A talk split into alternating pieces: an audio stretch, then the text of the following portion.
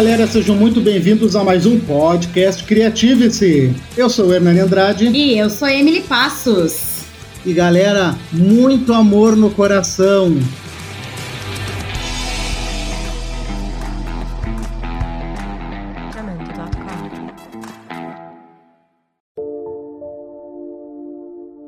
Então, pessoal, hoje o assunto que a gente trouxe é um assunto um pouco mais sério, mas como vocês sabem, a gente sempre traz os assuntos de forma muito bem humorada. É um assunto muito pertinente até para o momento que nós estamos vivendo, que é o voluntariado. E nós trouxemos então dois convidados que já têm uma caminhada e também têm várias experiências para poder compartilhar conosco. E eu vou pedir então agora que eles se apresentem. Boa noite, galera, tudo bem? Eu sou José Renato Lopes, eu sou ator, sou palhaço, faço, sou intérprete do palhaço Joselito. Eu sou arte educador, sou educador social, trabalho na área técnica, enfim, desenvolvo várias atividades dentro das artes cênicas em Porto Alegre. É um trabalho uh, que se assemelhou à questão do trabalho de voluntariado para mim foi em 2017 que eu tive a oportunidade de ir com o palhaço Joselito e um grupo de alunos para o Senegal, no leste da África, e lá a gente fez um trabalho lindo, maravilhoso. E eu quero poder também estar tá, hoje, no Dia do Amigo, né? Tá. Uh, Aê! Né? Então, feliz Dia do Amigo para vocês. Obrigado pela oportunidade. Vamos aí. É isso aí. Também vou complementar aqui. Eu sou tecnólogo em produção cênica, né? Atualmente eu sou aluno do curso de bacharel em educação física. A ideia de agregar arte com educação física já está há um tempo comigo, então Estou estudando para isso. Minhas redes sociais é o Facebook José Renato Lopes e, e no Instagram José Renatol, parece nome de remédio, né? José Renatol 100mg. Use com moderação. Boa noite, tudo bem? Eu sou a Caroline, eu tenho 33 anos, uh, moro na Zona Sul de Porto Alegre e atuo com voluntariado desde volta de 14, 15 anos de idade. Eu sou professora junto com a Emily. e atuo, sou pedagoga. Atuo na área da educação infantil e dos anos iniciais pelo estado de manhã também. E quem quiser me achar nas redes é no Instagram, Caroles Moura. Então tá, pessoal. Mochila nas costas que nós vamos viajar! Então, pessoal, nós estamos muito contentes que vocês aceitaram esse desafio de vir contar, abrir o coração de vocês. Então, nós queríamos saber, assim, como começou o trabalho voluntário na vida de vocês? Que momento o voluntariado entrou na vida de vocês? Como se deu esse chamado, essa escuta? Em que momento vocês sentiram que era necessário prestar esse trabalho? Bom, tudo começou na minha vida quando eu entrei lá em 2000. Não, não vou falar de anos, vou falar da minha idade. Lá por quando eu tinha 14 anos, logo que eu terminei a, a, a Crisma, né, por seguir assim um, um, segmento católico. Então fiz a primeira comunhão, fiz a Crisma e logo me envolvi no, no grupo de jovens uh, chamado CLJ. Então eu tinha por volta de 14, 15 anos quando eu iniciei no grupo. Eu fiquei no grupo 7 anos e durante todo esse tempo, o trabalho é muito voltado para essa questão de ações, aonde tu pode servir e ajudar o próximo, né? Então foi de lá, assim, que realmente uh, eu me senti tocada. Foi também onde eu descobri a minha, a minha atual profissão, porque com 16 para 17 anos eu fui convidada a, a ser catequista na paróquia. Então eu, eu atuei dois anos, com dois anos e meio, nessa do catequista. E foi também onde eu descobri esse dom para a educação, né? Para também, eh, logo depois, então, cursar a pedagogia. Então, no grupo, eu permaneci fazendo uh, muitos trabalhos que envolvem, claro, ali a igreja, ações de né, doação de alimentos, uh, fazia, organizava um galeto em prol de, de ajudar algo, uma pastoral da paróquia, e, ou enfim, né, algo, algum, alguns movimentos que o grupo fazia. Logo depois, então, eu saí, teve um, um tempo assim afastada, lá por 20 poucos anos, eu voltei a fazer ações mais voltadas assim. para a região assim bem da vizinhança mesmo assim algumas coisas com a escola eu trabalhei dois anos na, em escolas do município em zonas aqui de Porto Alegre bem carentes então ajudava na escola a fazer uma rifa para os formandos para enfim então, assim, é algo que, como eu, eu trago, assim, que o, o trabalho voluntário, ele é uma sementinha que, que ele tem que ser regado, né? E ele, algumas pessoas nascem com isso e algumas pessoas desenvolvem ou colhem, né? Uh, ao longo da vida. Mas é algo que eu vejo que é, é meu, assim, sabe? E aí eu tenho hoje uma filosofia de vida Uh, que, que rege assim minha vida. Eu não se eu comprar um sapato, outro sapato tem que sair do meu armário para ir para uma doação, né? Se eu tenho na, na, geladeira, passa uma criança na rua, esses dias passou catando latinha, enfim, aí eu tenho iogurte, eu vou lá, pego, pego uma bolacha. Então é uma coisa que às vezes eu tenho até que me controlar, porque é meio assim querer salvar a humanidade. E aí eu tenho que me dar uma, uma controlada. Então depois eu vim entrar com. Eu comecei a desenvolver trabalhos, me inscrevi numa ONG, uh, aonde eu desenvolvi trabalhos em asilos com alfabetização e também consegui trabalhar em comunidades bem carentes com crianças, com jogos, recreação e tudo mais. E aí, então, fazem seis anos que eu tô atuando na rede marista e desde então eu venho namorando a oportunidade de fazer o trabalho voluntariado na região amazônica. E esse ano, então, foi o ano que eu Uh, de fato, ano passado, no caso, fiz a inscrição e deu tudo certo. E eu acho que. Acho não, acredito que o voluntário é isso, né? Ele tem um momento para acontecer, né? E sempre é o momento certo. E essa é a minha trajetória. E tu, José Renato, conta para nós o que, que foi essa viagem para o outro lado do mundo. Cara, eu faço teatro desde os 15 anos, né? Eu tô com 37 aninhos, um corpinho de 36 e meio. só que. Só que eu passei a minha vida inteira, todos esses anos, dizendo que eu queria ganhar o mundo com o meu trabalho. Só que eu nunca podia imaginar que isso de fato ia acontecer e ia me levar para tão longe. Então, uh, alguns, uh, quando eu entrei para o curso de produção cênica, né, na qual eu sou tecnólogo, eu conheci uma, uma diretora de teatro, né? Uh, porque no curso de produção a gente tem a oportunidade de conhecer pessoas de várias áreas da, da, da, da produção cênica.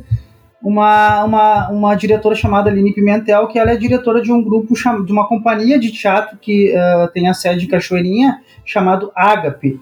E é uma companhia de teatro que desenvolve um trabalho fantástico, é, que mistura música, teatro, dança, e eles são meio que referência da, da cena evangélica uh, em Cachoeirinha, né? E eu fui convidado, como a Aline sabia que eu, que eu dava aula de iniciação teatral, que eu ministrava treinamento para atores, ela me convidou para fazer um treinamento para os atores dela.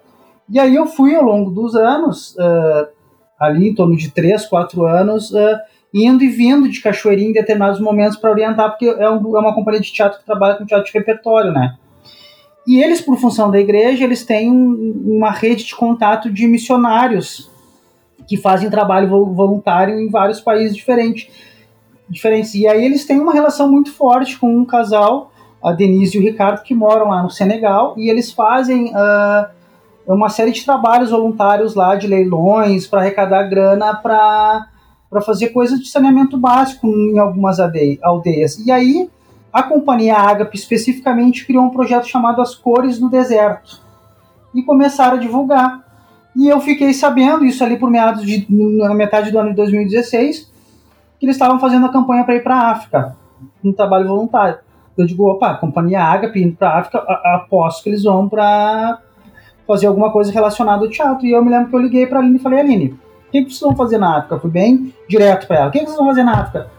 Ah, a gente vai com a companhia Águia, os espetáculos da oficina. Eu digo, o quê? Como assim? Eu sou professor de teatro. Bem assim que eu falei pra ela. Eu sou professor de teatro de vocês e não, como é que vocês não me chamam pra ir pra África? Ela falou, tu quer ir? Eu falei, mas é óbvio que eu quero. Então, junta uma grana, porque a princípio o grupo meio que cada um tava se bancando, rolou algumas doações e tal, que até posso vou falar umas questões bem peculiares das doações. E eu, na época, tava acontecendo várias coisas na minha vida, tipo, tava sendo emprego formal, de carteira assinada, ganhando recursos ali da, de quando a gente pede uh, demissão e tal, é demitido, aquela função toda. E tipo, ah, quer saber, vou investir. E aí eu fui, cara. E aí, só que antes a gente ia, a gente passou durante seis meses fazendo um treinamento pros espetáculos. uh, para levar os espetáculos e eu, eu o que, que eu propus para o grupo? Eu falei, vamos levar o trabalho de palhaço e aí a gente monta uma performance de palhaço sem, que, sem fala nenhuma, que tivesse só movimentações e ações. E só que eu não quero, eu não, eu não vou dirigir. Quem vai dirigir vai ser o Joselito, que é o meu palhaço. O Joselito vai dirigir e vai atuar nessa performance. Daí, durante seis meses a gente teve uma preparação, não só uma preparação artística, mas a gente teve toda uma, uma conversa sobre várias questões técnicas e várias questões de abordagem pelo fato da gente estar tá indo visitar uma cultura diferente, né? Lá no Senegal, a, é, é, o que prevalece lá é a, a, região, a religião muçulmana, né? Então é bem diferente os costumes deles, eles falam franceses e falam dialeto, principalmente o Wolof. Então a gente teve uma preparação artística e humanitária, digamos assim, para ir lá prestar esse serviço. E teve uma empresa, que eu não vou recordar o nome agora, que fez uma doação de calçados para a gente levar lá para uh, eh, doar para as crianças e os adolescentes que a gente deu aula. Só que essa ONG ela tinha uma, ela tinha uma premissa. Ela queria que a gente lavasse e secasse os pés de cada criança e cada adolescente que a gente fosse dar. falando em voluntariado, a gente acaba sempre pensando que o que é voluntário é só a parte humana, mas tem muitos valores nessa história, né? Como que funciona essa coleta de valores? É muito difícil conseguir? Bom, aí uh, depende, assim, né? Eu não participo de Atualmente, desde o início da pandemia, eu iniciei participando num outro grupo que atua aqui em Porto Alegre uh, desde o início da, da pandemia, distribuindo marmitas para moradores de rua. Então, esse grupo é o primeiro grupo que eu tenho por experiência que trabalha com doações. Porque, como acontece o voluntariado da Rede Marista, uh, o, o que eu orcei foi as passagens até a região amazônica. Né? O restante lá eu não tive gastos, nem com a a, a estadia e nem com alimentação. Então, esse grupo que eu participo agora, uh, aonde eles se reúnem para fazer comida nas dependências do CTG Estância da Zenha, lá no centro aqui de Porto Alegre. E é toda terça-feira, quinta-feira e, e aos sábados. Então eu vou para lá sempre no horário pós-trabalho, no final de tarde, e também atuo no sábado. E esse grupo sim trabalha com doações. Aí o que acontece? Uh, é muito assim, realmente, como tu disse, é valores, é uma questão muito humana, tu vai tocando. Eu publico alguma coisa numa rede social, daqui a pouco uma, um amigo, um colega de trabalho, Carol, quero doar 50, quero doar 30, Carol, tem uma cesta básica aqui em casa, Carol, tem um cobertor, tenho calçados, aí eu me disponibilizo aí buscar. A gente tem uma conta bancária do grupo onde eu passo para quem quiser ajudar com algum valor financeiro e tudo ajuda, assim. Então, assim, é, uma, é um trabalho de formiguinha e são bênçãos, eu acho que a gente vai recebendo, porque realmente o, o grupo, a gente passa por semanas onde, assim, gente, acabou o feijão, gente, acabou o gás, e agora? Aí a gente começa numa divulgação, numa linha, porque hoje em dia a rede social ajuda muito, né? A gente consegue se conectar com as pessoas. Então, tem um parente lá no Canadá consegue ajudar e enfim, então acho que essa questão de doação é a primeira experiência que eu estou vivendo agora, mas eu vejo que é uma rede de solidariedade uh, onde as pessoas vão se conectando e um pouquinho de cada um, porque às vezes tu quer ajudar e tu acha que tu tem que ajudar com 100 reais, com 500 reais. Não, se tu ajudar com 20, 30, com 10, né? Outra pessoa vai ajudar com 50, vai completar o valor de um gás.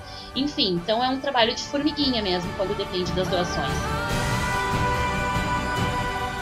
Muito legal, é, é, bem bacana ver assim a paixão que vocês falam, né? A Carol hoje com 30 anos começou com 14, então metade da vida dela é dedicado também uma parte da vida a esse trabalho. Então é muito muito bacana assim. Quando, quando eu aceitei, na verdade, quando eu liguei para a Aline e falei, não, que ela perguntou, tu quer ir mesmo?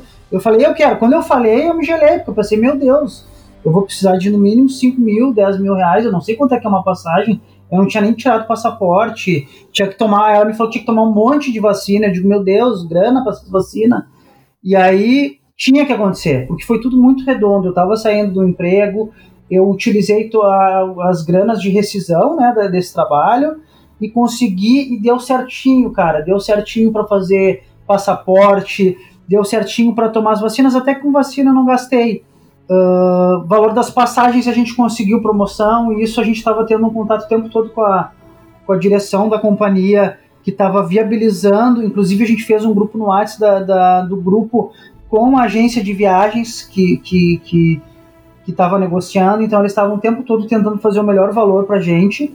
Ah, e a gente teve uma outra coisa bem pontual que assim, a gente recebeu doações de calçados e a gente tinha a questão do excesso de, de, de um valor de, de, de, bagagem, né, de peso de bagagem. Daí o que, que, o que, a gente fez? A gente combinou que o, cada um do grupo, cada indivíduo do grupo ia levar, a gente podia levar duas, duas, mochi, duas malas. Uma das malas fosse pertences nossos e a outra o, os calçados doados com alguns pertences nossos em cima, porque a gente a gente tá tava com certo receio porque a gente ficou sabendo que lá no Senegal tem uma certa tem uma, tem uma certa repulsa questão de, do, dos estrangeiros doarem coisas e tal. Uh, então a gente foi meio que nessa, nessa, nessa expertise de tentar uh, entrar com as coisas de qualquer forma, né? E foi tudo muito reidoso, foi muito engraçado. Quando a gente chegou no aeroporto de Dakar, porque a gente foi primeiro para Dakar, né? Que é a capital lá. A, minha, a gente descobriu que, a, que uma, uma mala sumiu. E a mala que tinha sumido era a minha mala e, e a minha mala das minhas doações, dos meus calçados que eu ia levar. E aí a gente pensou, bah, o, o, o sargento, porque lá é os militares que fazem a, a, a, função de aeroporto, bah, o sargento vai, vai ver isso aqui, vai ver que é doação de calçado e não vai deixar entrar. Vocês acreditam, cara, que a minha mala entrou na esteira e o cara foi abrir trancou o fecho? E ele, ele perguntou pro Ricardo, o que, que é isso que vocês estão levando? Ele falou, ah, alguns poucos calçados, o meu amigo é brasileiro, a gente vai doar numa, numa escola, e ele não conseguia abrir.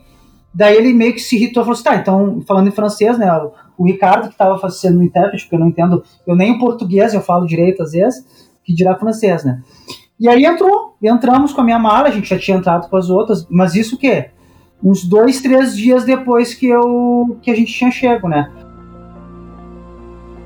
E puxando agora um pouquinho assim para a experiência da Carol, né, que ela teve na, na Amazônia, foi recentemente, acho que foi uma das últimas experiências, inclusive, que ela saiu de casa, porque em seguida entramos em quarentena.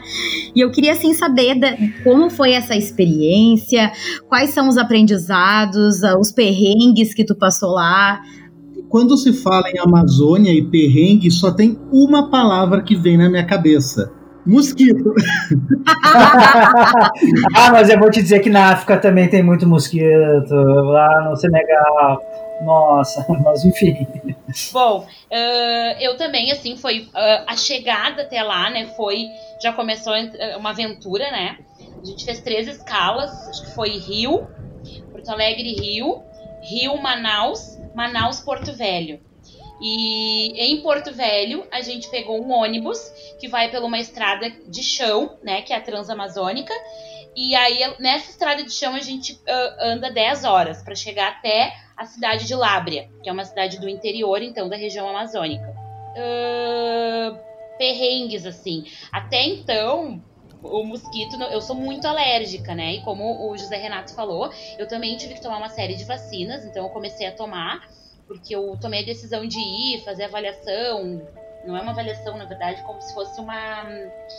Porque não tinha muitas vagas, então, tipo uma seleção, né, para ir ao, ao voluntariado começou lá em agosto, né, de 2019. Então, quando, eu, quando saiu a resposta ali por setembro, eu já comecei a, a função da vacina. Mas meu grande medo era o, o mosquito, tanto que eu levei seis uh, seis, seis repelentes gigantes de spray e mais dois em creme. E eu pensei que tu ia levar uns boa noite.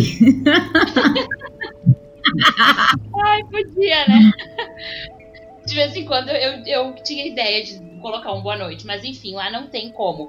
Tem o tal do mosquito, o P1, o que o P1 é um mosquito bem pequenininho, assim, tipo uma, uma mosquinha nossa que a gente tem aqui, uh, que tu acha que ele não tá te picando, mas quando tu olha, tu tá com o braço todo cheio de uh, bolinhas de sangue. Então parecia que eu tinha catapora algumas vezes, assim, porque levantava aquela bolinha de sangue e tu nem sentia. E aí depois dava coceira, mas até por cima do repelente eles vinham. E depois tem um, um outro mosquito que é o carapanã, que esse aí sim é minha é o meu maior perrengue, tá? Eu poderia excluir ele da região amazônica porque ele me fez passar mal. Eu podia, eu passei mal, fui parar no posto, né, de saúde, porque realmente assim eu fui atacada mesmo por cima da roupa, porque foi na, na região da, das pernas, aqui das coxas, e eu tava de calça o tempo todo e era um calor muito, muito, muito forte. E mesmo assim a gente tinha que andar de calça comprida, manga longa, uh, bota, né, meia. E então assim passava muito calor. Foi acho que um dos perrengues também que eu tenho. Eu, quem me conhece sabe. Eu, eu amo o inverno, eu tô amando esse período de. Eu só não gosto de umidade. Mas eu amo o inverno. E os índios tudo pelado ou, ou semi-pelados, os mosquitos pegam, eles não dão nem bola. Não, aí que tá, a gente vai chegar nessa, nessa parte dos índios. Olha, eu só, eu só tô pra dizer para vocês que os índios, acho que seria mais fácil o índio acessar aqui essa plataforma do que eu, tá? Porque, é, porque os indígenas de que a gente. Eu, eu me deparei com uma realidade um dia de visita a, uma aldeia que a gente passou o dia, né, visitando eu jurei, né, que eu ia chegar lá, que eu ia, né, bem folclórico mesmo. Eu ia chegar lá, eles iam estar, tá, né, com os seus cocares, dançando dança da chuva na roda, aquela coisa toda. né? Nossa. Só que não, eu cheguei lá, quando a gente chegou, o, os indígenas mais jovens, assim, eles estavam na frente da aldeia, reunidos, todos eles com celular e fone, tá? Aí tu adentrava assim, a aldeia, tinha casas com. Era um domingo que a gente foi visitar a aldeia, e no final da tarde me lembro assim que marcou muito que tinha uma casa com uma TV, né, de plasma, assim, passando uma rodada do, do campeonato estadual. Flamengo, não sei quem, não me lembro muito bem. E todo mundo é flamenguista lá, né? E como eu sou gremista, foi uma fase muito ruim, né? foi uma fase bem ruim. Tiveram alguns momentos que até disse que eu era colorado, assim, porque eu já não aguentava mais a flauta, né? Porque realmente é bem, é bem forte assim, essa questão do futebol lá, mas a região toda torce pro Flamengo. E os perrengues que eu digo são isso: é o calor e a questão do mosquito foi no final mesmo, assim, que eu tive essa reação alérgica forte. E, Carol, esse trabalho voluntário, então, que tu fez não foi para a aldeia indígena. Não, a gente teve uma, os irmãos, né, que moram lá há bastante tempo, eles sabem bem aonde é necessidade. Então a gente teve, além de visita em, em aldeia, né, nas aldeias indígenas, a gente teve visita também nas comunidades ribeirinhas. A gente teve também um trabalho com, porque era o início do ano letivo. Então as crianças estavam retornando para a escola. Nós preparamos dois dias de gincanas, oficinas para receber essas crianças da escola, porque a casa dos irmãos fica dentro dessa escola algum tempo atrás, só que essa escola ela não é mais marista, ela é uma escola do Estado, mas ela era marista há, há, um tempo atrás. Então, por isso que os irmãos continuam atuando ali, moram ali, né? E dão um auxílio, assim, né? Mais pastoral para a escola, mas eles não têm envolvimento uh, pedagógico, com direção, enfim.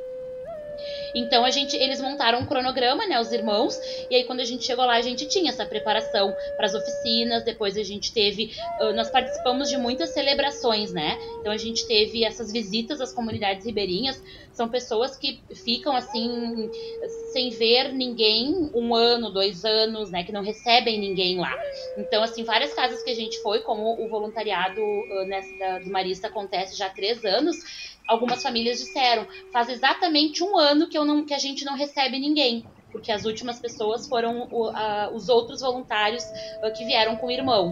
Né? Então a gente ia visitar e tinha um frei que nos acompanhou. Nós viajamos três, três dias, três noites de ir num barco. Então a gente morou num barco durante três dias para visitar essas comunidades. E aí também foi assim. Eu não digo perrengue porque eu gosto de indiada confesso. Só o calor me incomoda um literalmente, pouco. Literalmente indiada, né? É, literalmente. Eu gosto de uma indiada, não tem problema. Então, tomar banho no barco, né? Comer no barco, dormir na rede. A gente dormiu essas três noites na rede. Tinha mosquito, tinha sol, tinha não sei o que, tinha barulho, enfim. Mas uh, foi bem bacana e esse freio nos acompanhou para realizar as celebrações. A gente também teve uma comemoração, que lá eles têm uh, um hábito de comemorar dias de santos. Então a gente participou de duas comemorações. Mas quantos dias tu ficou? 15 dias. Tu falou aí sobre as celebrações, o José também ficou bastante tempo. O que eu sempre me pergunto, sou uma pessoa de, de dúvida simples, eu quero saber assim, como é que foi a alimentação? Vocês comeram a comida típica, beberam da água, tudo certinho? Eu, eu, já, eu já pensei onde eles foram aos pés mesmo, já é uma outra dúvida que eu tenho. No caso, no caso do Senegal, claro, hoje em dia também tem essa questão que é muito semelhante ao que a colega está falando aí. As, os lugares já estão mais uh, seguindo os rituais uh, ocidentais, né? Mas lá no, no, Senegal é literalmente aos pés. Os banheiros todos lá tem, tem a casa de banho que tu tem que te agachar para fazer o, as necessidades. Claro que na, nos lugares que a gente ficou, nas casas que a gente ficou das bases dos brasileiros, tanto em Dakar quanto em Sali, que foi meio a metade da semana em cada um, assim, né? A gente ficou em torno de oito, nove dias no, a missão no, no, total, assim. A gente usou banheiro de, de banheiro ocidental, né? Digamos assim. Mas assim, por exemplo, tu falou do negócio da alimentação, é, lá a gente te, tem um ritual com alimentação. A gente comeu um, a gente comeu um prato lá as, que, é, que tem todo um ritual com que tem que comer com as mãos. Lá eles têm um ritual, se não me engano, eu só vou me esquecer agora qual das mãos, mas eu acho que se não me engano, tu come com a mão direita, não pode comer com a mão esquerda. Ou o contrário, não lembro agora, mas eu sei que tem uma das mãos específicas que tu come. E a gente comeu uma refeição típica lá e que tem toda uma regra. É um bandejão que a gente chamou de bandejão comunitário, que é tem um arroz típico quebradiço deles lá com frutos do mar e, e, e legumes. Então esse prato é feito, ele é colocado uh, no chão, as pessoas geralmente sentam no chão. Para nós até teve um momento que a gente foi numa mesa. Daí é instituído um nativo para ser o líder do prato. É, tu pode comer só o equivalente ao teu triângulo daquele prato e tu não pode invadir o lado do outro. E, e só quem pode distribuir a carne do peixe para os demais é o líder do prato. E, e, esse, e esse ritual acontece tanto nas escolas com as crianças quanto para os adultos, né? E ô José, ô José Renato, eu fiquei com uma dúvida, porque às vezes a gente pensa assim, como a gente estereotipa, estereotipa muito a questão da África, da, da Amazônia, que tu vai chegar lá e vai se deparar somente com índios, né? E com índios ainda muito. Lá na África, nesse, nesse local que tu foi, eram crianças, era um povo assim muito carente, pobre, aquelas, aquelas imagens que a gente costuma ver de crianças muito magras, de famílias passando muita fome. Foi essa a realidade que tu presenciou?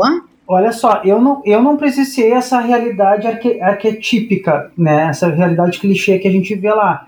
Mas sim, existe uma, uma, uma, uma cultura humilde lá, tá? Existe uma cultura de compartilhamento lá. Mas, por exemplo, uh, o que se vê muito lá, só que lá inclusive é muito mais feroz do que aqui no Brasil, é a, é a questão do, do de, uh, a gente vê os africanos em Porto Alegre, na, na região metropolitana, vendendo né, coisas. Lá isso, isso tem o tempo todo. Só que lá eles são muito mais invasivos quando eles enxergam um turista, né? Eles chegam, eles querem te vender, até porque o Senegal tem a, tem a cultura da, da negociação, né? não pode chegar num cara que está vendendo pano, tocar no pano dele e não abrir uma negociação. E lá não existe preço para as coisas, não existe valor. Tu tem que negociar, eles não aceitam que tu não negocia, eles não querem um valor fixo, né? Então tem que tem, dar um lance. Tem que dar um lance e, e, assim, tu tem que discutir esse lance, tu tem que conversar, não, peraí, babá, bebê. Claro, essas coisas a gente deixava mais, porque daí houve um dia lá que a galera queria comprar coisas para levar e tal, e a gente deixava mais pros, pros brasileiros que estavam morando lá, porque eles sabiam a pegada. Mas aconteceram várias coisas, por exemplo, no primeiro, no segundo dia que a gente estava esperando o barco para ir para a ilha de Gore, que é uma ilha muito peculiar lá, uh, que tem um lago.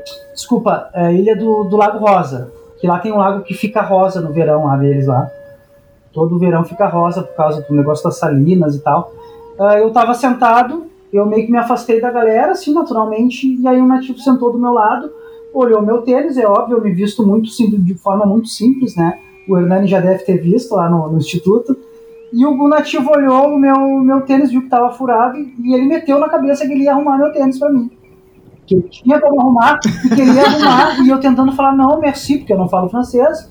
Não, não, não, não. O cara foi tão chato que eu tive que me levantar, aí se foi, foi obrigado a me levantar, e aí daí para perto da galera, porque foi invasivo lá. Nessa questão da, da, da de, deles com a questão dos turistas e das vendas é bem invasivo, mas assim, o que que acontece? Tem uma cultura, assim, na minha opinião, muito machista lá, tá? Uh, então, quando a gente apresentou lá, a gente apresentou essencialmente para as crianças e para as mulheres, e a gente tinha uma regra primordial que a gente não podia atrasar nenhuma apresentação, porque as mulheres nativas não podiam chegar atrasadas nos seus lares e providenciar os, os almoços dos maridos de forma atrasada, porque senão elas corriam risco de, de serem agredidas ou de, de serem, né, uh, enfim. Ah, ela tinha uma outra coisa peculiar que foi muito engraçada. Eu dei oficina de teatro, eu ministrei a parte de treinamento, né, da oficina, que foi numa, numa das manhãs lá. Então eu falava instrução, eu falava, eu tinha que esperar. Isso foi muito engraçado. Eu falava em português, eu tinha que esperar o, o brasileiro traduzir em francês, o francês traduzir em Olof e o Olof traduzir na língua americana de sinais, porque a gente atendeu uma, uma escola de, que fala língua americana de sinais. Então, quando chegava lá no último, eu já tinha até esquecido o que, que eu ia falar, né?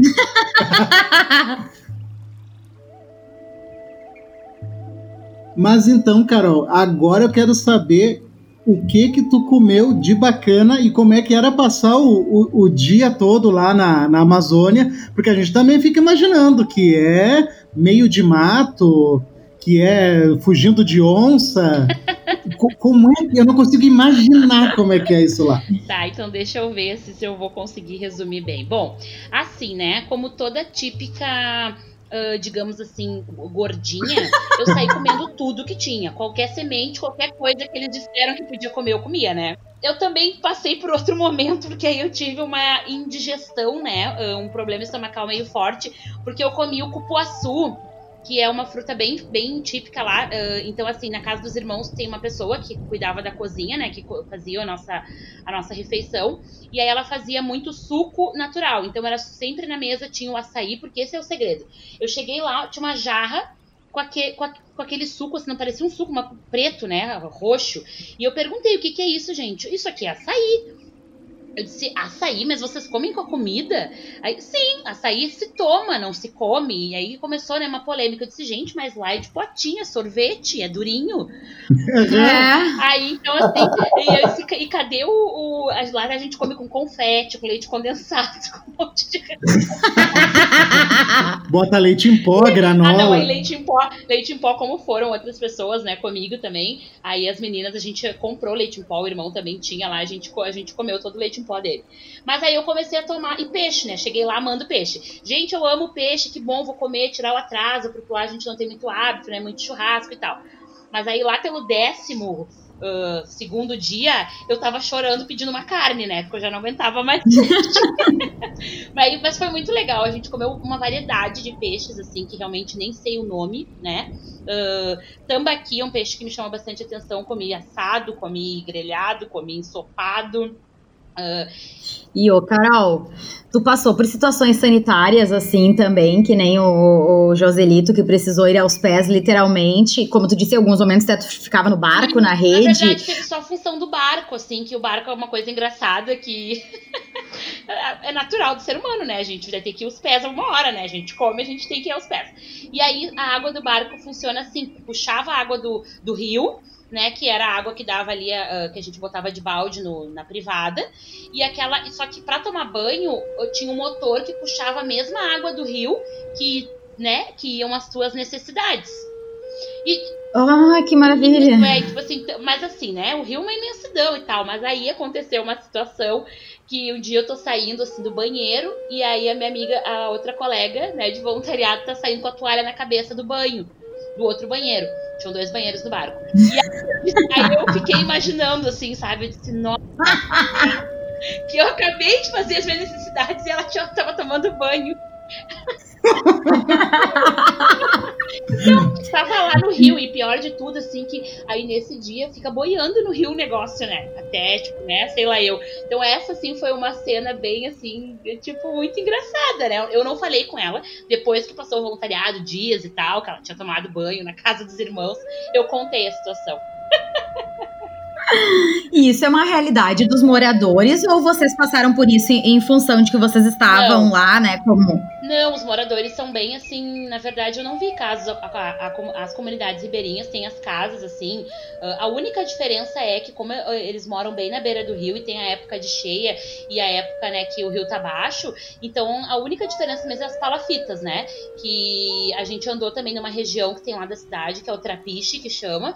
O Trapiche, sim, me chama muita atenção, porque uh, as pessoas, assim, nessa região, eles. Tudo que eles usam, eles eles jogam pela janela. Trocou, trocou a fralda de uma criança, joga pela janela. E aí fica no rio. Ah, usou toda a caixinha de sabão em pó, vai pela janela. Usou, sabe tudo, literalmente tudo. E aí tem uma parte, assim, que tu vê embaixo das casas muito, muito lixo. E a, a, a época que eu fui, o rio tava bem baixo. Essa época agora, ele tá uh, tava baixando, na verdade. Agora tá tá praia essa região, porque é muito assim, é, eu vi fotos, né? Eu tava lá num tempo onde tá água alta e aí nessa época agora eles têm até a festa do sol que se realiza, é bem famosa lá em Lábrea, agora em agosto. E essa festa, a mesma região que eu pisei lá que tava de barco, uh, é areia, vira uma praia. Então assim, é bem essa realidade também chama bem atenção. E, Carol, esse pessoal era um pessoal mais, assim, humilde, mais pobre? Ou quando tu chegou eles também tinham acesso à tecnologia, tinham televisões? Como é que era, assim? Não, depende de muito da realidade, assim, né? A região, assim, do Trapiche é uma região onde se torna, assim, mais barato, né, para morar. Então não tem muito luxo. E lá eles, as famílias são muito grandes, né? Eles têm assim, cada família tem em torno de, sei lá, olha, é, vou chutar por alto assim, cinco no mínimo filhos. Né? Então é uma realidade assim, na verdade é uma, é uma realidade bem humilde não tem muita questão de lazer, então outra região que eu visitei que não que é terra firme que eles chamam, né? Que aí não, não passa o rio, tem uma região também muito carente assim de Uh, tu vê casas, as casas são muito, muito, muito humildes, assim. Uh, geralmente, na maioria das da par, uh, as partes são casas de madeira, né? E tem o acesso à tecnologia. Eu acho que o celular hoje ele chega fácil, né? Às vezes as pessoas não têm, né? Ou condição de, sei lá, outras ter outras coisas na, uh, que necessitam, mas o celular é algo que, que eles têm acesso. E talvez não a internet, assim, mais uma internet, não vi internet assim de cabo, antena, mas aquela internet 3G, 4G, enfim, no celular. Mas as realidades assim também muito é uma cidade Labra é uma cidade onde não tem indústria né? Então não tem muito emprego né? Uh, tu passava no, no, meio da tarde a gente foi fazer uma, uma saída um dia de carro com o irmão. E aí eu, eu, a pergunta que a gente se faz né? Porque o gaúcho ele é muito trabalhador né? Na hora do trabalho é bate cartão, tá lá, né, no, do horário da entrada até o final. E lá não, lá tu via assim as pessoas no meio da tarde sentadas na frente da casa, né, tomando um açaí, uh, né, uh, tem essa questão muito do uh, tinha um campinho de futebol onde uh, tinham não é crianças que estavam jogando futebol às três da tarde era um bando de adultos sabe? Então isso me chamou isso me chamou muita atenção assim essa questão de, de tá mas eles não trabalham Aí, como eles vivem, então, assim, tem muita questão por eles terem, tem o Bolsa Família, então, como eles, cada família tem quatro, cinco, seis, sete filhos, aí daqui a pouco os filhos começam a fazer os netos e os bisnetos e enche de criança, cada criança é uma Bolsa Família ali, então tem essa questão também, né, que a gente perguntou, né, de sobrevivência, assim, da região, e essa é a realidade da, da cidade na maior da, a maioria da, da, da, parte dela. E deixa eu te fazer uma pergunta. Eu tenho uma amiga que ela, eu acredito que fazem uns 10 anos, ela viajou para o Egito. E ela me conta assim que foi uma das experiências mais malucas da vida dela, inclusive porque quando ela estava andando pelas ruas de, do, do Cairo, diz que um monte de gente começou a rodear, um monte de homens começaram a rodear o intérprete e ela e ele fazia que não, fazia que não, eles olhavam para ela e para as outras meninas e fazia que não, que não. E elas foram perguntar para ele o que estava acontecendo. Aí ela, eh, ele contou que os homens estavam chegando nele para perguntar quantos camelos eles, eles, ele queria por elas. Eu achei que era brincadeira, é, é verdade. Eles chegavam, não, quantos camelos tu quer por ela? É, tu chegou a, a, ver alguma coisa desse, desse nível aí? Não. Essa relação mulher, entendeu? Não, não. Essa relação mulher, assim, não. Isso não. Era bem, bem tranquilo. Tem uma questão, assim, dentro das casas onde a gente visitou, que a mulher não tem muita, muito a fala, é o homem que toma a frente, a, assim, uma meio assim, uma, a mulher um pouco submissa ao homem, assim, da, da casa. Então existe um pouco disso, né? A, mas não, assim, essa realidade, não.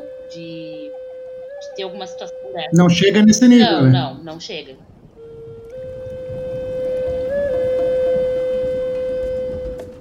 E deixa eu fazer uma pergunta para o José. Uh, nós temos muita referência né, da África em relação ao cinema. E uma das coisas que mais mostra, né, principalmente em filmes de ação, é a África como sendo um lugar muito violento, com cartéis, com tribos, com gangues. Existe essa tensãozinha no ar do pessoal ser mais bélico ou não?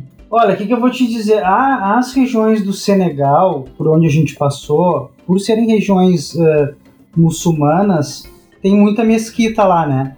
E aí tem umas que são muito grandes, e a gente andava, tava andando pelo deserto, que são as que eu, que eu costumava brincar que são as BRs de lá, né? E a gente via umas gigantescas que pareciam umas miragens e via umas menores para mim, em relação a isso que tu comentou, era a função da, das mesquitas é o mais próximo, mas na verdade não. A gente chega lá e vê um povo muito religioso, muito humilde.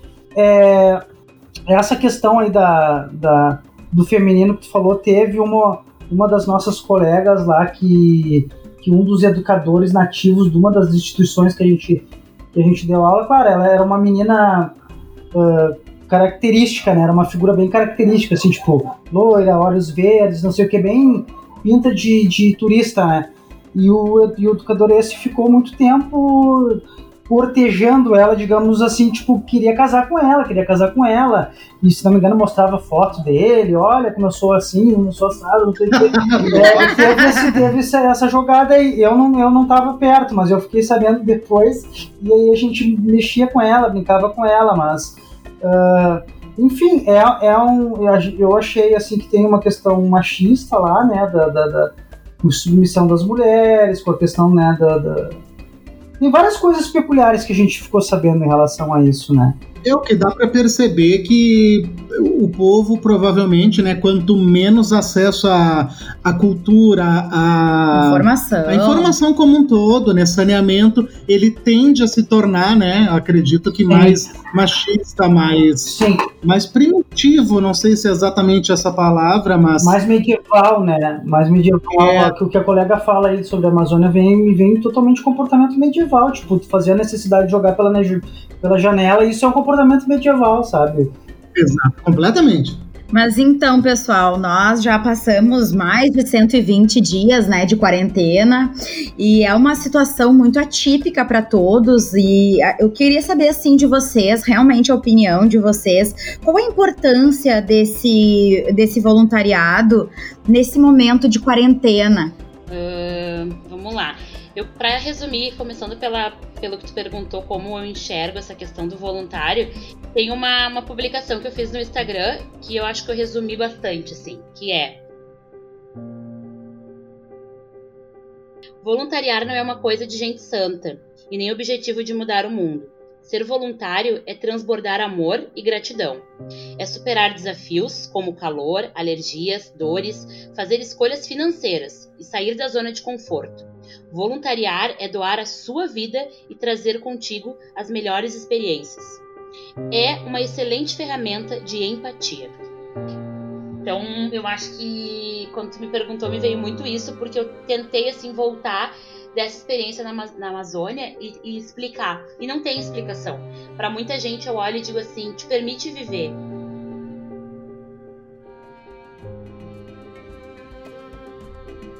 E nesse momento de, de quarentena que a gente vive, uh, andando, né? Porque como tem as entregas das marmitas lá no centro de Porto Alegre, toda terça de noite, quinta e sábado, com esse grupo que é Marmita Solidária RS, tá no Facebook e no Instagram também, quem quiser seguir.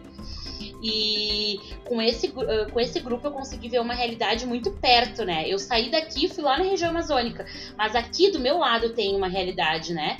E eu sou muito grata por ter entrado nesse grupo, por poder ajudar essas pessoas. Né, e vejo que uh, tem momentos que a gente chega para entregar a marmita e já tem outros carros entregando.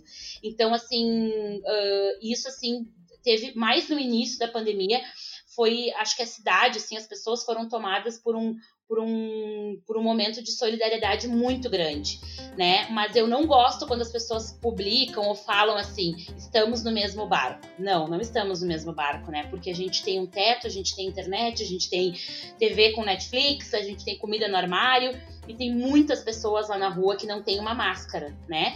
Que usam uma sacola, né? E que se importam, por exemplo, de ganhar uma marmita e me falar metade é minha e metade é pro meu dog. Tu viu como ele é bonito? Eu cuido bem dele. Então, assim, uh, essa questão política eu não vou comentar, prefiro não, não, não comentar essa questão, mas não vejo uma, uma, uma diferença, não, nessa questão, né? E, e, esse momento de pandemia é algo assim que a gente tenta levar, assim. Tem pessoas que te criticam na rede social, ai, mas faz o trabalho e fica postando para dizer que faz. Não, não é para dizer que faço, é para conseguir mais ajuda, né? Porque vai ter, assim como tem aquele que olha e julga, tem aquele que olha e diz: "Bah, esse mês posso doar 50 pila, que bom que tu que tu postou, lembrei, ó, cadê a conta?" Então, é assim que eu vejo esse momento de quarentena. As pessoas estão mais sensíveis, as pessoas estão com, com uma questão de, de, solidariedade muito maior. E eu vejo, sim, uh, que é um trabalho que foi contagiando, assim, porque é um amigo que chama outro amigo, daqui a pouco uh, o amigo vem e, e, e quando vê as coisas assim se multiplicam. E muitas crianças também, né, estão em, em, situações bem complicadas. A gente sabe, a gente fez, né, o podcast já de escolas e a Vanessa participou conosco, nos falou dessa preocupação dela, que ela tinha estudantes que só se alimentavam na escola. Então ela disse: como é que eu vou mandar atividade se eu não sei nem se eles estão comendo? Então eu queria saber a opinião de vocês uh, nesse período. Uh, o que, que vocês percebem que está sendo feito de ação, até da nossa prefeitura, do nosso estado e também de iniciativa privada, enfim. E aí eu quero complementar a pergunta. Vocês falaram sobre os perrengues, falaram sobre as vacinas, sobre, sobre a grana que se gasta para ir, sobre todos eh, esses tipos de situações. Eu pergunto, o que, que é necessário para tu ser um voluntário? Porque não é fácil. Até agora nós conseguimos perceber que não é uma tarefa fácil, tu tem que te doar, tu tem que realmente gostar, tu tem que aguentar os mosquitos, tu tem que enfim. Tem que abrir mão de uma série de, de situações de conforto, de luxo e enfrentar situações totalmente inesperadas, coisas Exato. que no, tu não, não é do teu dia a dia. Sim, tu tá num lugar onde tu, tu não, não, conhece, conhece ninguém. A questão, eu sou eu agora, né? A questão do voluntariado para mim é uma história muito complexa. Até hoje é, hoje acho que está mais definida, assim, porque na verdade assim, ó, eu ao longo da minha vida, principalmente da minha carreira uh, artística, eu sempre tive uma relação de amor e ódio com o voluntariado, porque uh, eu vivo a realidade das artes cênicas, no, uh, que é, um tipo, que é um, uma profissão em que as pessoas querem o tempo todo que tu seja voluntário, né? Em que as pessoas não entendem que o trabalho artístico ele é uma profissão como qualquer outra e ela e é uma profissão que merece ser reconhecida e precisa ter remuneração. E a gente está passando por isso ah, o setor da área cultural, assim, ah, comentando brevemente, está sofrendo muito com a pandemia, né? Então, uh, eu, eu, até eu queria to, tocar rapidamente, enfim, toquei rapidamente nesse ponto. Mas mesmo assim, eu nunca fui, fui completamente fechado à questão do, do, voluntariado. Tem um amigo meu que é, que é filósofo, que é estudioso de filosofia e tal, e ele fala da questão do significado da palavra, né? Quando ele falou para mim o significado da palavra, a questão do voluntário é, vem de voluntos, que é a vontade de fazer algo, né? Opa, e aí eu pensei, isso, isso é muito maior do que, do que cobrar ou não cobrar, né? E aí, quando veio a experiência da África, o que a gente falava muito nas reuniões é uh, a gente não está indo lá para mexer, a gente está indo lá para provocar algo legal, para colocar as cores no deserto, sim, mas a gente vai sair muito mais mexido do que vai mexer. E de fato a gente saiu muito mexido. Então, para mim, o voluntariado também tem essa característica. É, tudo isso que a colega falou aí Uh, mas isso mexe muito com a gente, a gente perceber que a gente está se doando que a gente está fazendo algo de importante. E, e, e, no meu caso, que sou palhaço, né, poder arrancar um riso, poder arrancar um aplauso de alguém é uma forma de eu estar me doando também, né? Então, assim, uh, e aí respondendo também a, a, pergunta de vocês, como eu vejo a questão da, da do voluntariado atualmente para mim, o voluntariado atualmente tem que acontecer como a Carol falou aí, uh, ele, tem que, ele tem que acontecer na prática, ele tem que acontecer com doações de alimento, com doações, com a coisa prática, porque é o que o pessoal está precisando agora, nesse momento, né?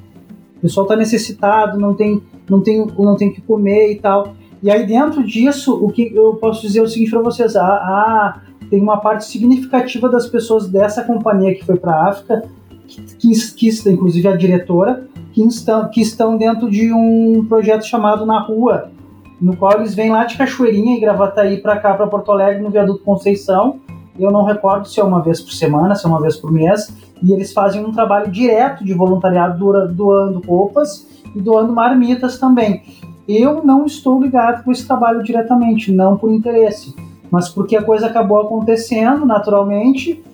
E como eu sou da área cultural, estou vivendo as, as, as dores e as delícias de ser um, um, um cara da área cultural uh, que está sem trabalho, né? Mas eu sei que as pessoas dessa companhia estão fazendo um trabalho direto de, de, de, de, de voluntariado, que eu acho que é o que, que é o que conta agora. A necessidade agora é essa, é um trabalho direto, né?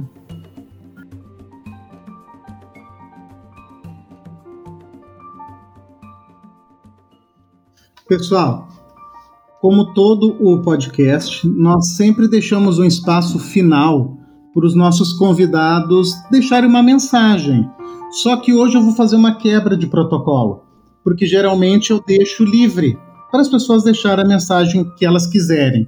Mas dessa vez eu gostaria de sugerir que a mensagem de vocês fosse voltada para o tema o que é preciso, o que, que te falta para ser um voluntário? Seja ajudar na tua cidade, no morador de rua que mora ali na tua rua, no teu bairro. O que, que é preciso? O que mais falta, sabe? Qual é a, a qual o sentimento que tu precisa evocar para ajudar as pessoas? A questão assim, o, momento, tá? Uh, as, as relações proximais, as relações interpessoais, de tu poder chegar, apertar a mão, dar um abraço, isso não está sendo possível. Para mim, para mim que faço teatro é um absurdo não poder tocar nas pessoas, né? Mas enfim, tudo. Eu, eu também sou um cara espiritualizado, procuro entender uh, o momento do universo nesse sentido. Mas eu acho que é possível fazer assim, ó, tu não pode dar um abraço, tu não pode dar um aperto de mão.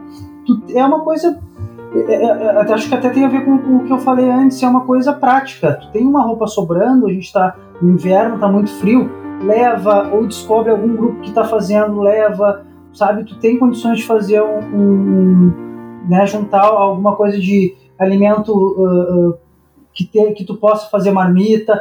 Eu, eu, eu acho, eu acredito que agora as necessidades são práticas, são objetivas, são diretas o pessoal quer o pessoal precisa se alimentar e precisa vestir. E eu acho que muito provavelmente precisa de muito pouco. Precisa é, reconhecer o significado da palavra, que é vontade de fazer, voluntos, vontade. Vontade, vai ali, abre o teu roupeiro, tem uma roupa sobrando, tem, sabe? Eu acho que a coisa agora é prática, né?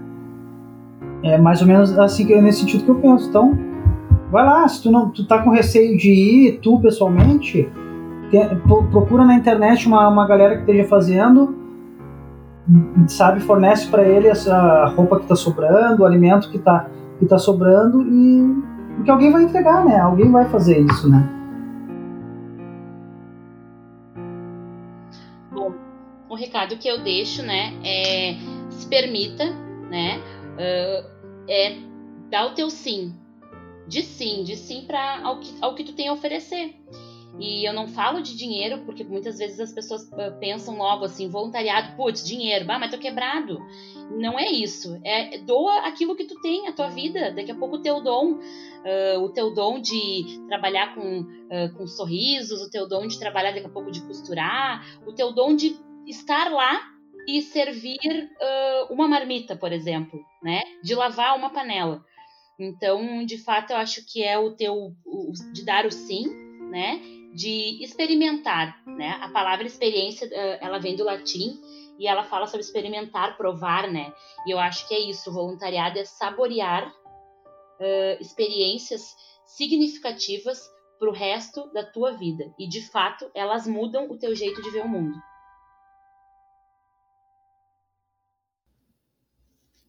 Muito legal, pessoal. Nossa, nós ficamos assim muito agradecidos realmente que vocês possam ter doado esse tempo para compartilhar conosco e talvez despertar em quem está em casa, em quem está nos ouvindo esse desejo. Daqui a pouco a pessoa até já tem essa vontade, não sabe por onde começar e agora vai se sentir motivada. Então, nosso muito obrigada a vocês que compartilharam conosco, muito obrigada a vocês que estão nos ouvindo. Este é realmente um momento delicado, um momento difícil, mas nós enquanto enquanto projeto criativo, sempre, sempre procuramos ver o lado bom, o lado positivo. Inclusive, por isso a gente traz diversos assuntos nesse até nesse momento de quarentena, para que seja no momento realmente de entretenimento.